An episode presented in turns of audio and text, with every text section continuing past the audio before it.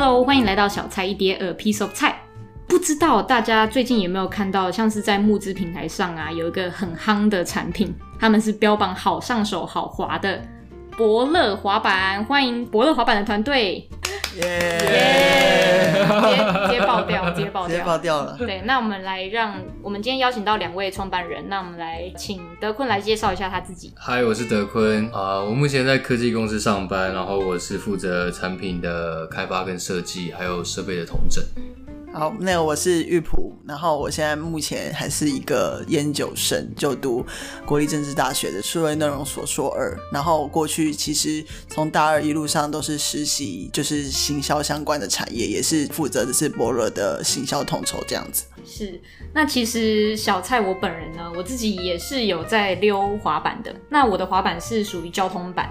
那交通板就是大家在路上会看到的小鱼板啊，就是比较轻巧，二十二寸，就比较没办法做技术的那一种。那我自己遇到的状况就是，我之前在大学常常会在路上溜一溜，然后身体重心就不稳，滑板会直接喷出去，会喷到路人身上，喷到车上，喷到各各个地方都有。那其实呃，这个 Boler 滑板呢，它有一个特点。就是它重量轻、好期待之外呢，它非常的稳固，然后不容易让呃我们这种滑板新手容易喷板嘛，对不对？你不是新手啊？哎、欸，我不是新手吗？我假装我是新手。我，我看到滑超顺的，就是因为不是新手。对，其实我刚刚有试滑一下 Boer 滑板，它设计的理念是一个三合一的滑板嘛，包含呃冲浪板、长板还有交通板。对。对，其实我觉得先从新手好上手那边讲好了，就是我们有透过一些小 idea 去让新手比较好上手。第一个就是我们增加它踩踏的空间，第二个就是我们改变安装轮架的位置。我觉得相关的可以去看我们的粉丝专业的那个的影片，里面有比较详细的介绍。对，对，然后 All in One 的设计其实有提到冲浪，冲浪这一块其实我们的滑板它可以做到模拟冲浪时 carve 的动作。其实市面上有一种产品叫做冲浪滑板。但是它的结构就是跟一般滑板不太一样，它的轮架是自己另外一种设计，然后非常大，非常的重，然后重心也特别高，然后滑起来比较不稳定。那我们希望在交通版的这个框架里面加入冲浪的元素，所以我们也花了很多时间跟呃去去实验它怎么样把冲浪的感觉融入进来。对，所以说让一些可能他平常是在冲浪领域有在冲浪的人，可以在陆地冲浪的那种感觉。嗯，但是它其实。呃，它其实没办法做到像冲浪滑板这么的像冲浪的感觉，我们只是可以到初步的模拟。所以，呃，如果说你真的想要练冲浪的话，你还是去买冲浪滑板。但是你想要买一个比较不一样的代步的工具的话，那可以考虑我们的滑板。对，OK，好，那其实呢，针对呃我们这样子一个自己亲手打造滑板的团队啊，我想知道你们背后有没有什么故事？What's your story? What's my story? 对。Well，怎么会想要亲手打造滑板？呃、是一个辛酸史，还没到辛酸史啦。就是刚开始我会接，我会开始玩滑板，是因为我接触冲浪。然后那时候就是一票大学同学，就是只要放假都会去乌石港那边冲浪，因为我们学校离那边很近。然后我们就会去冲浪店，然后冲完浪之后就会到冲浪店嘛，然后那边就有很多滑板，我们开始玩滑板。那个时候开始，大家就开始关注滑板，然后大家就会就是比如说你买什么，我买什么，我买长板，你买技术板，然后大家买来一起玩这样。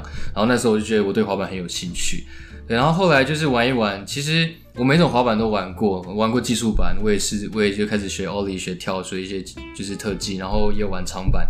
那其实最后我觉得我最喜欢的其实非常单纯，我也不喜欢就是做那种特技时候那种刺激的感觉，或是在追求那种很强的动作的那种。呃，荣誉感，我反而比较喜欢就是单纯的滑行，嗯，所以就是我就按照这个为理念，就是我喜欢冲浪的感觉，我喜欢滑行的感觉，那我要做出就是可以有包含冲浪感觉，然后非常好滑的滑板，对，所以这是刚开始的故事，然后我甚至把这个滑板拿去我们学校课堂上，因为我们有门课叫系统设计，然后我就在那门课上面就是把它做出来，对，然后我的专利其实那个时候一起申请，透过系统设计的课自己打造一个滑板。老师就比较学术派嘛，他就是丢给你很多问题，让你去思考。其实这门课是蛮有帮助的，它是我们学校数我们系上面数一数二硬的一门课，而且同学都乱做，但是我觉得乱做很可惜。然后我就非常认真上那门课。我是造船系，其他同学都是做那种船上的组件的改良，然后我做张滑板，我就超级格格不入的。对，那老师也给我不错的分数，对啊。然后我们的专利跟滑板大致上的概念也是那时候做出来的。所以它其实原本起心动念就是这样，就是刚开始大家在冲浪，然后大家一起玩滑板，然后再刚好一门课，然后我就把它做出来。对，讲讲的好像很简单，但是其实背后应该也是蛮不容易的嘛。据我了解，它是要用七层的枫木来压制成的嘛。我们 Bowler 的这个板材其实是我们自己开发的，就是我们诉求。其实那时候在这门课的时候，我就想说我诉求是什么。那我那时候想到它必须非常有弹性，因为它必须舒适可以吸震，所以我们就是采用竹材。可是竹材一定要够软，够软你就要很薄，它才有那个形变量去吸收你的震动。对，那你如果做薄的话，它又很容易断，因为薄薄的竹材嘛，所以我们必须用玻璃纤维去加强。那玻纤上去之后又有排列方式的问题，所以其实。这个对我来讲，其实我也没有觉得很辛苦的感觉，因为对我来讲就是在玩，因为设计产品对我来讲就是玩，然后想想办法解决问题。其实中间带来的成就感就一直去压过我的就是劳累感觉。我做这个东西的时候不像在做作业，对啊。是呃，我想问一下，你们两位是高中同学吗？对对对。那是都一起玩滑板之后决定说好，我们一起一个团队去开发 Bowler 滑板。应该说我是看着他玩滑板长大的，哦，你 可以这样讲。那你看他的肚子，你觉得他不是不是，哎哎哎，不是，就是因为我本身就是以前没有玩滑板的习惯，但是呃，是经由他的介绍，或是他在开发的过程中，然后我家有他最一开始初代的产品，然后就是自己开始会玩。我老实讲，就是我平衡感不是很好的人，但是我唯一可以直行转弯这一段，真的是只有靠这个滑板才能够做到。我们算是一个做开发产品，然后一个做行销辅助设计这样子，一搭一唱，然后才能走到像今天这样子的结果这样子。那所以说，刚刚提到的这个产品，你一开始打造是因为一堂课吗？那你本身是有看到在玩滑板的市场上面的人，这个产品有解决到他们什么痛点吗？呃，其实那堂课结束的时候，我只做出了我要的滑板。那时候我们的 Bowler 还是有翘尾的哦，它就是有一小段翘尾，一定要强调一下。对，那时候还是有翘尾的，因为大家其实这样抨击我没有翘尾这件事情。那时候设计的时候是有，因为我原本就是什么板都玩，所以我还是会有踩住后面的习惯。对，然后后来就是冲浪滑板之后，慢慢重心会拉到比较中间一点。对，那那时候刚做出来的时候，就是有一大票朋友，因为我那时候脸书都会 po，他们就觉得很有趣，就是说，哎、欸，我也要买，我也要买。然后在做实验的时候。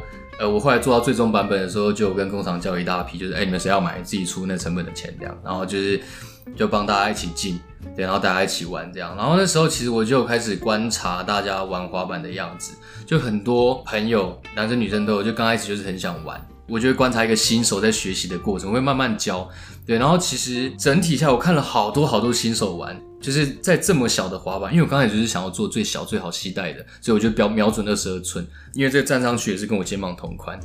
那时候观察那么多新手玩之后，我发现其实新手真的很容易在二十二寸的板子这么小的这板子的范围内去踩到翘尾，然后摔倒。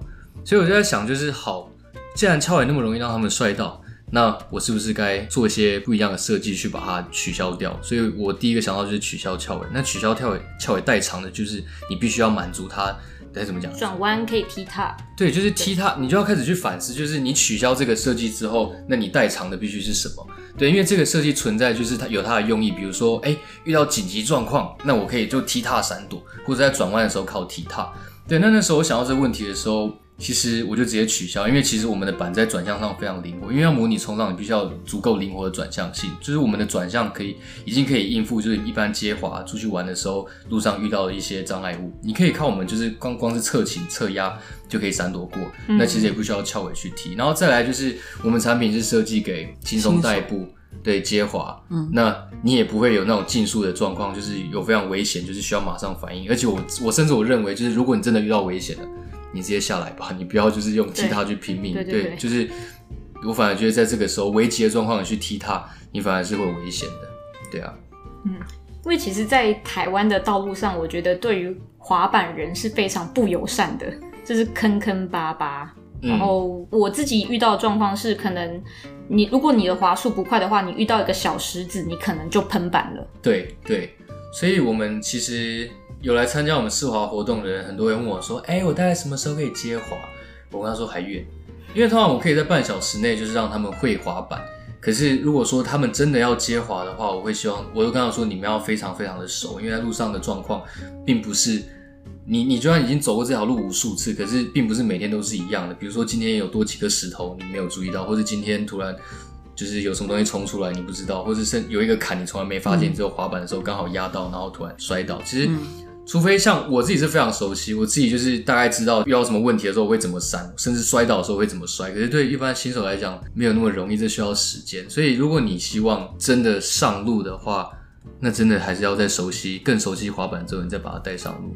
对、嗯，真的。那其实我在一些社群啊，或者是 YouTube 上有看到，你们在二零一七年就有在海大有举办世华会嘛？然后在 FB 二零一七年也有开始创办这个粉砖。嗯，那为什么是时隔三年，近三年才开始在泽泽募资平台上面发起群众募资呢？呃，有两段。第一段那一年做这个的时候，是因为我想要筹专利的钱。因为我们板材是可以申请专利的，那时候穷学生没有钱嘛，我想说就是我办一个试滑会，有没有要买滑板拿来卖？对，然后就是有卖出我们那时候的第一波产品。对，那时候滑板跟长得现在我记得是不太一样的，完全不一样。对，因为完全不一样，概念是像的，但是不太一样，颜色不一样，对我来讲就是不一样。好，但是我们有做一些小修正。对对，然后那时候其实单纯就只是想要筹一笔专利的钱，然后继续去开发，因为这对我来讲就是兴趣，然后。我怎么解释？我都发出猪叫声了。就是猪叫声。今年上架的原因，其实跟我自己的故事比较有关。就是我今年才刚从成功岭退伍，我在服兵役嘛。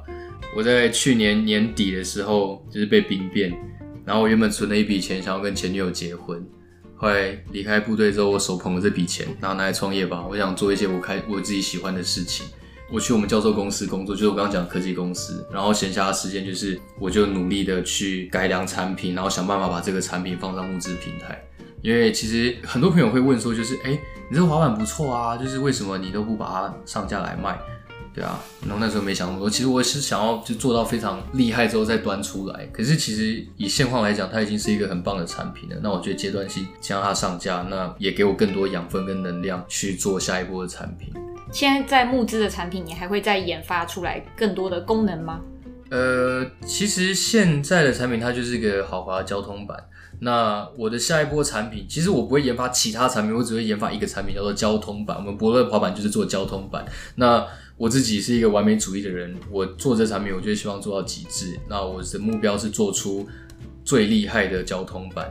那我现在只差一个部分，就是我想要自己去开发。属于交通板专属的轮架，像是技术板就是一般滑板跟长板，他们都有他们就是各自的轮架属性不一样，需求不一样，所以他们的构造也不一样。那我认为其实交通板是一个没有被完整定义的产品。那交通板上面就是装技术技术板的轮架或者是装长板的轮架，就这两种而已。那难道说交通板的需求就不是需求吗？对，所以对我而言，交通板就是要好滑、舒适、好上手、简单、好携带。那我现在已经做到部分了，那我想要让它更舒适，所以我的开发轮架会有悬吊式系统，对，就是它可以吸差不多二到五公分的，它有它有二到五公分的吸震空间，对，但是我现在有概念了，然后我们也就是跑很跑城市跑很多次，我们现在其实是需要很多的金钱去把它刻出来，因为做产品的人都知道，就是我我做板材还好，如果今天是金属件，我必须开模，对，开模有失败的几率。对，那一失败就是好几万块就不见，那些蒸发掉，你原本的模根本都不能用。嗯、对啊，你就算不开模，你用 CNC 一个也收你好几千块。对，一个小构件哦。那我我接下来下一波产品其实非常需要很大资金在跑的。对，所以嗯，我是希望说我们就上架，然后可以让我继续在这条路上继续走，因为我喜欢滑板，然后我也希望做出好的产品。那永远没有办法说，就是等到成功或是等到完美那一步才做这件事情。对，因为我觉得募资就是这样，也不能说就是好像且走且看这样子。可是就是你觉得有把握，然后或者是你觉得你有探测好这个市场的风向，你就出来做。我是觉得大家可以往这个方向前进，是一件还不错的事情。嗯，哎、欸，但是我可以预告一下，我的我最终做出来的那个版本会跟现在版本不太一样。我现在版本它会相对之下对新手来讲比较好上手，对，但我新的版本会很像踩在水上的感觉。哦，踩在水上的感觉，因为它很软，就是它有基本的吸震空间。对，目前假想是这样，我是一个可以在脑中做实验的人，然后脑中的实验告诉我它可以达到这样的效果。我会我会不会其实是外星人？哎、欸，他每次都做那种很讨厌的表情。因 为你们真是认识蛮久的朋友，我已经十年已经无言了。十年的朋友。好，那既然刚刚有提到 crowdfunding 嘛，募资平台，对，那你们这边可不可以来分享一下，从研发产品到行销到募资的过程中最辛苦的事？最辛苦的是现在每天都要排程。准备素材，然后永远好像素材都没有，就永远都要准备下一步这种感觉。然后这这些东西都是预先要先料想出来的，所以等于说你在做一个社群规划的时候，你其实一开始就要想说，你第一篇、第二篇、第三篇、第四篇是什么东西。那所以这些东西就是呃，必须要是可以预料到。那常常也会发生没有办法预料的事情，比方说我们一开始原本想说受众可能，比方说像是冲浪的部分可能会吸引到一些人，那后来好像。像冲浪的部分是我们未来可能才可以再加强的东西的时候，我们就觉得说，在这样操作下，就是有很多广告下的结果之后，就是没有办法预料到的事情。你是说受众并不是你们当初所设定的？对啊，对啊。那你们是怎么样，像是发问卷啊，做广告测试来去找到你们适合你们的 TA？对，就是线上的部分，其实就是会透过前端测试的阶段。然后前三测试阶段就是主要是靠发问卷去做回收大家对市场的调查的一些感觉，那个感觉其实不是只有感觉而已，它就是会依照数字啊或者是一些广告的成效去判断说，就是我们现在打的受众有没有符合，就是这些受众他们希望产品产生的样子。那假设这受众都没有接收到，他们可能不是，因为我们可能有几个问题是说，你是属于玩什么样的滑板人，然后看完我们产品介绍之后，你对我们的滑板有没有初步的兴趣或是认识？就有兴趣的人，他可能不一定是我们一开始预期达到的受众，所以就是不断的去调整之后，才能办法达成最后的平衡这样子。是，因为你的部分是比较对处处理就是数位行销还有广告的部分。对对对对。对，那制作产品呢？研发产品上面呢？哎、欸，我想要补他的行销那一块，就是以其实我觉得他广告其实下的蛮成功的。嗯，有一次我们在路边办街滑，哎、欸，不办市滑，一票健走一群群众，他们可能出来参加活动，然后经过之后，他们就会靠过来，就是哎、欸，我看过你们的广告，哎，其实都有打对，就是我们希望就是往就是比较户外的族群去打，然后我那时候就是就。很想问他说：“你到底有没有打到？”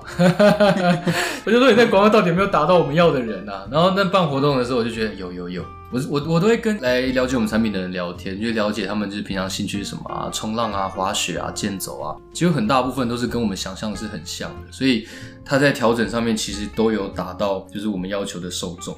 可是你问很压抑，然后你刚问我讶异什么？没有，因为不是因为我看不到，就是你下广告就很像就是。哎、欸，钱拿过来了没？然后就像你把钱撒到了火海里，它你就看着它烧掉。哎、欸，有点像是哎、啊，我知道，我我找到一个方式形容，就有点像是烧金纸，就是跟啊，哎、就是欸，不是啊，烧金纸会越烧越旺啊。对啊，我们的钱也越烧越多，你就看到那数字不跑啊。对，就像烧金纸，就是啊，那个土地公保佑我，然后烧了之后，你根本不知道土地公有没有听到的那种感觉，你也不知道他有没有收到钱。嗯，对，反正。我的感觉就是钱花了，但是我看不到效益。对，嗯、但是真的办活动，然后实际体验之后，发现就是他做的是对，所以他其实蛮辛苦的。然后我自己设计产品的部分，我自己觉得我最辛苦但也最快乐的事情，这两个同一件事，就是沟通。因为其实网络上现在会很多指教，就来自于既有的滑板社群，或是来自于其他不同的人，他们有时候会向我问问题，然后其实我都是蛮乐于。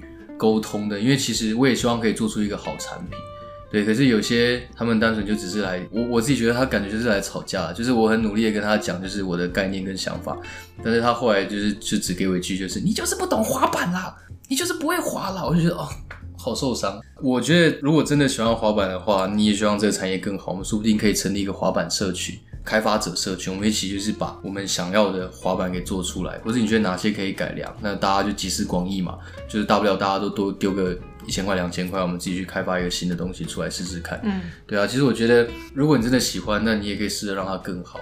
对，我知道我做出了一个比较不一样的东西，对，但是大家可以互相理解，让这东西更好。对，而且还有一个比较心累，就是大家会拿就是各式各样的产品跟你比。就是你一个一个交通板，你要跟长板比，跟技术板比，跟所有的产品比，然后他们用所有的东西讲你的东西不好，可是我的产品只是佛这群消费者，对，所以我觉得在沟通上，大家必须要想清楚，就是这个产品的目标是谁？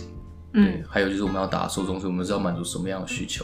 然后再来就是我们之前的影片也有提到，就是其实我们都希望，我自己是觉得我也希望越来越多人可以接触滑板，因为我自己也喜欢玩滑板。那我们应该要想的是如何让这个社群更好，而不是一直吵架。因为其实如果说新手因为我的产品好上手，滑了之后他觉得，哎，我想要学跳，那他就会去买技术板。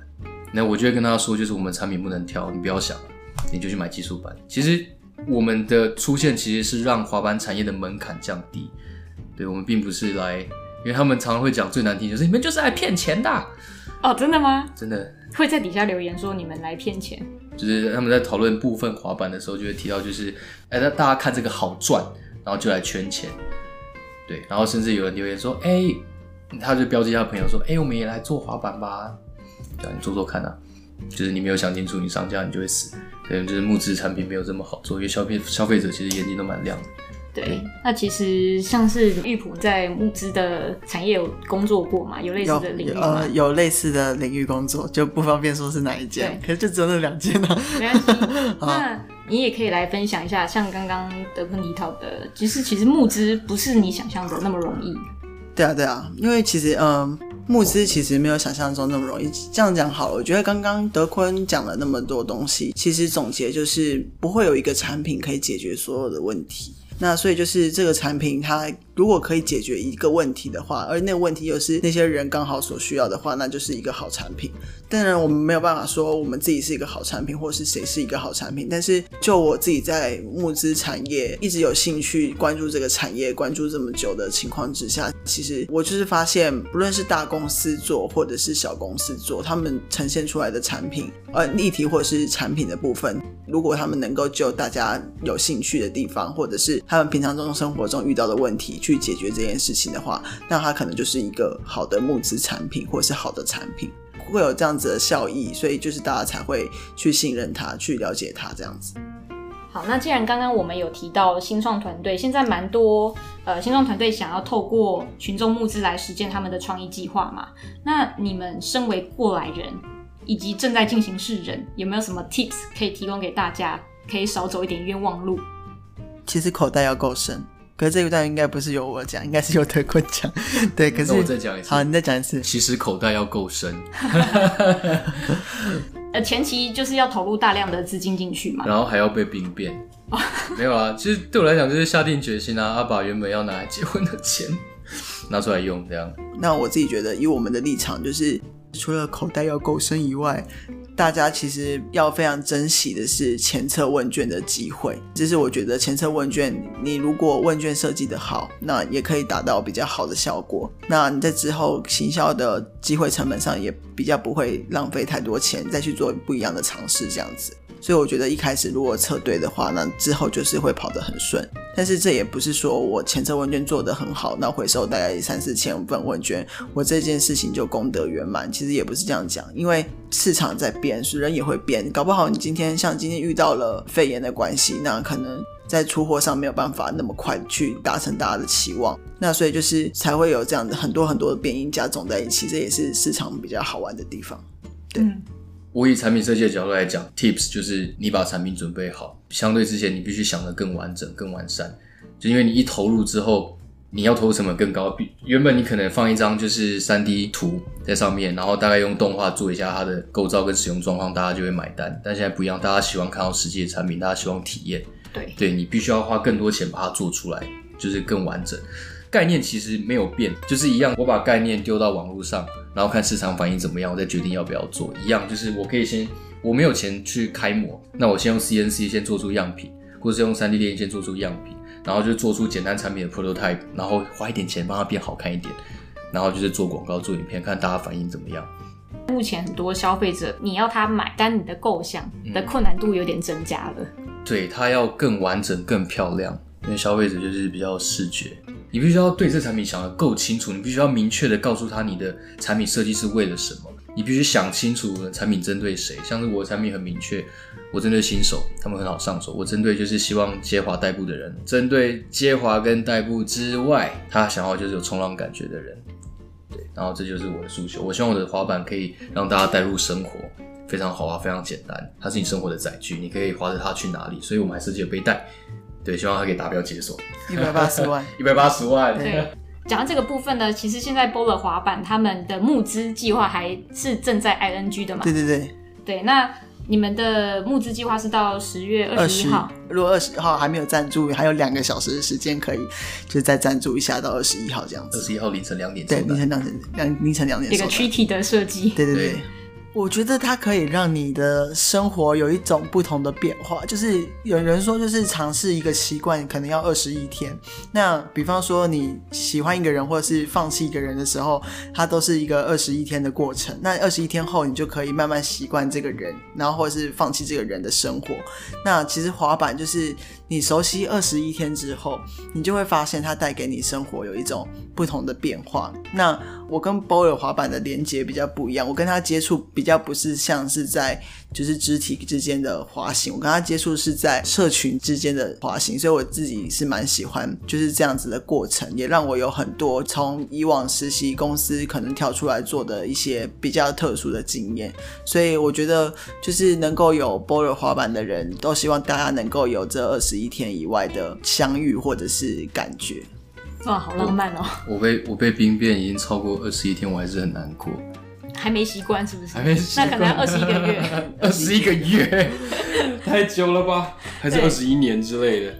计划还剩十四天嘛，所以大家可以把握一下这个。哎、欸，我上传的时候应该还剩十天。对对对，好，我们这个计划呢还剩十天，那就是请大家也可以把握一下这个 BOLR 滑板全台首创 All in One 的滑板，三十分钟就能上手。好，那我们今天这集呢，分享到这边嘛，大家可以去关注他们的 FB、IG、YouTube 以及他们的募资计划，链接我会放在我的 show note 上面。那大家就下集再见喽，拜拜，拜拜，拜拜。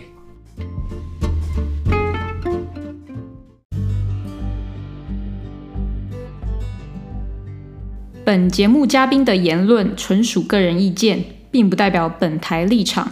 如有雷同，纯属巧合。